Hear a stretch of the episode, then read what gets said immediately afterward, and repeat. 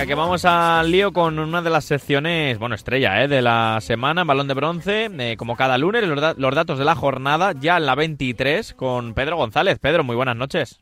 Hola, Rafa, buenas noches, ¿qué tal estás? Muy bien, eh, a ver, vamos a empezar a hablar de, de, datitos de la jornada, porque además hemos llegado a mil goles eh, esta temporada. luego me cuentas bien quién marcó, pero vamos a empezar por el grupo segundo, en ese Sabadell 0, Numancia 1. Sí, un Numancia que suma 17 puntos fuera, es el mejor visitante del grupo 2 y es que son más puntos que los 14 que ha sumado en los pajaritos. Con un Iñigo Muñoz, que en su segunda titularidad esta temporada, la Cultural y el Numancia, anota su primer gol. Vale, victoria por la mínima en el grupo 1, en este caso del Alcorcón, 1-0 ante el Talavera. Sí, con un chique que llega a las 10 participaciones directas de gol, con 6 goles y 4 asistencias, y suma desde el inicio de la competición 21 goles. Es el cuarto goleador en el histórico de la competición. El Córdoba perdió otra vez en el Arcángel 1-2 ante el Real Madrid Castilla, que, que está cerquita de un récord, Pedro. Pues sí, porque ya son 17 partidos sin perder esa temporada, igual a la racha de unionistas la temporada pasada, y lo que comentas, a dos del récord del Racing Santander con 19 de la temporada pasada. Y es que Nico Paz, que había disputado 143 minutos entre la temporada pasada y la actual, en 32 minutos anota el primer gol y asiste en el segundo a Peter. Y un Córdoba que sufre su cuarta derrota seguida en casa. No le ocurría desde el año 2016, cuando sufrió en segunda división seis derrotas seguidas de local. Madre mía, qué, qué mal esos datos para, para un Córdoba que, que tiene que reaccionar. A ver, victoria 2-0 en el Enrique Roca del Real Murcia ante el Nasti de Tarragona. Sí, el Real Murcia que suma eh, siete, siete, partidos en casa sin perder con cinco victorias y dos empates, esos 17 de mm. 21 puntos. Y 11 de los 29 goles del Real Murcia son a balón parado. Cinco de penalti, dos de falta lateral, uno de falta directa, uno de córner indirecto y dos de córner. Y victoria por la mínima también del eh, Pontevedra, 1-0 ante la Cultural. Además marcó un chico muy joven, Víctor Casais, que bueno, parece que va a dar que, que hablar. Sí, el Pontevedra que no ganaba en casa desde el 30 de octubre al San Fernando y en los últimos dos meses y medio ha marcado seis goles. Pues ya el Copín ha participado en cuatro, con tres goles y la asistencia a Casais que dio el sábado pasado. Y, la Sí, dime, cuéntame. De tu sí, culto, de tu culto que se me olvidaba, ¿eh?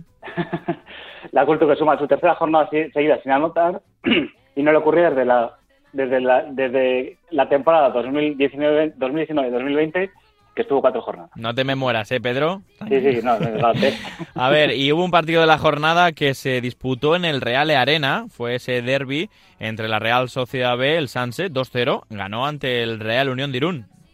Sí, con Javi Marton, que lleva 13 participaciones de gol directas esta temporada, con 9 goles y 4 asistencias, y cuarta vez que rompe el 0-0 inicial. Victoria fuera de casa, en un... Eh, bueno, un partido bastante caliente entre el Algeciras eh, y el Ceuta, 1-2, ganó el equipo de José Juan Romero. Sí, que lleva 11 de los últimos 15 puntos. Mm. En las 18 jornadas anteriores había sumado 7, o sea, que, para que veamos la diferencia. Es el mejor equipo de Primera Federación, o no hay ningún equipo con más puntos en Primera Federación que el Ceuta en las últimas 5 jornadas, lleva 11. Y Rodri Ríos, que ha marcado 6 de los últimos 10 goles del Ceuta, y es el máximo goleador en el año natural 2023 con 5 tantos. Vamos a ver si le da para conseguir la salvación. Está todavía difícil para el Ceuta. Y el que está muy bien es el Cornellá, ¿eh? de Gonzalo Riutor. Le hemos tenido aquí en el programa. Ganó 2-3 ante el Atlético Baleares. Pues sí, porque nadie ha sumado más puntos en primera fracción en las últimas 7 jornadas que la Unión Esportiva Cornellá. Y en las dos últimas jornadas ha marcado el 41% de los goles que había conseguido en las 21 jornadas anteriores. Y se marcó un gol, ¿no? Importante. Eh, sí, bueno, lo que comentabas, el, gol 1000 de Bilal Kandusi, que bueno, el año pasado, por ejemplo, marcó el o sea, gol es el, es el gol, es el gol 1000, perdona que te corte, no de Bilal Kandusi, no es Romario, es el gol 1000 de esta temporada en la Primera Federación, que lo marca, como tú has dicho, Bilal, jugador del Atlético Baleares. Venga, y vámonos a la goleada, aunque luego quedó, bueno, no fue tan, tan goleada, porque Unionista recortó distancias, 4-3 ganó el Linares en Linarejos ante el equipo charro. Sí, con Alex Andrés, que suma siete asistencias lo que llevamos de temporada, junto a Sergio Rivas y Cristian Rodríguez, son los máximos asistentes esta temporada.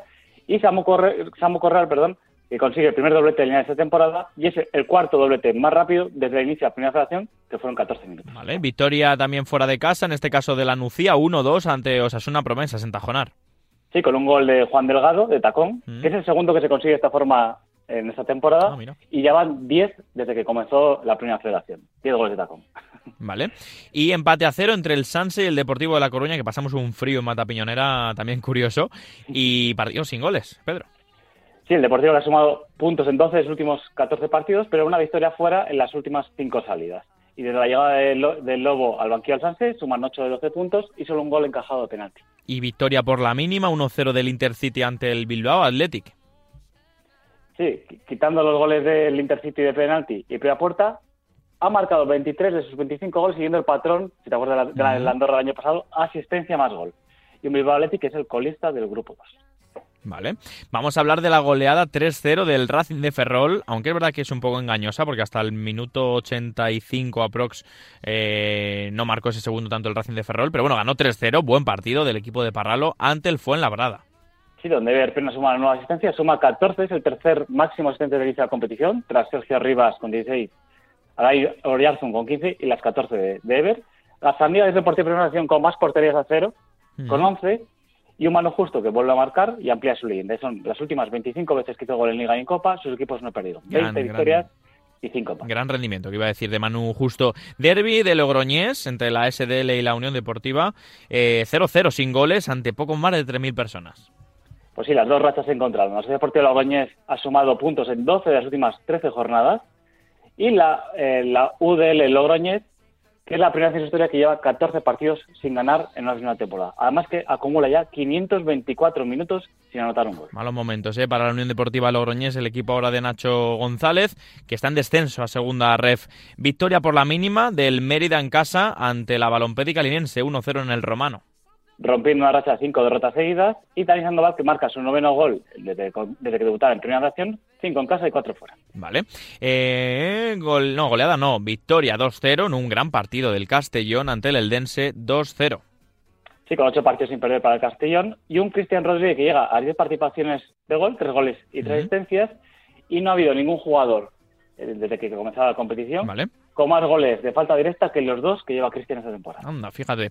Victoria por la mínima, 2-1, eh, en un partido también muy positivo para el San Fernando de Pablo Alfaro. Necesitaba ganar 2-1 eh, ante el Badajoz, lo hizo. Sí, que lleva 7 de los últimos 12 puntos y es un punto más que los que había sumado San Fernando en las 12 jornadas anteriores. Y Ilías Taira, que suma cuatro goles y dos a Badajoz. Uno le marcó la primera vuelta y otro el... Buen rendimiento también del futbolista del San Fernando. Y terminamos con el Barça Athletic, que empató a uno ante el eh, Morevieta, con un gol además de un chico muy joven y muy prometedor, Pedro. Sí, Julen John Guerrero, ¿no? El hijo del famoso jugador, que marca su primer gol en Primera Federación y el, el Barcelona Athletic, que es el segundo equipo que consigue ir con ventaja al descanso frente a la Sociedad Deportiva Amarillota. Solo una vez había llegado perdiendo. Pues ahí quedan los datos de la jornada, Pedro. Muchísimas gracias. Pues nada, un abrazo, Rafa, cuídate. Un abrazo para nuestro Pedro González. Seguimos en la radio del deporte con más fútbol de balón de bronce.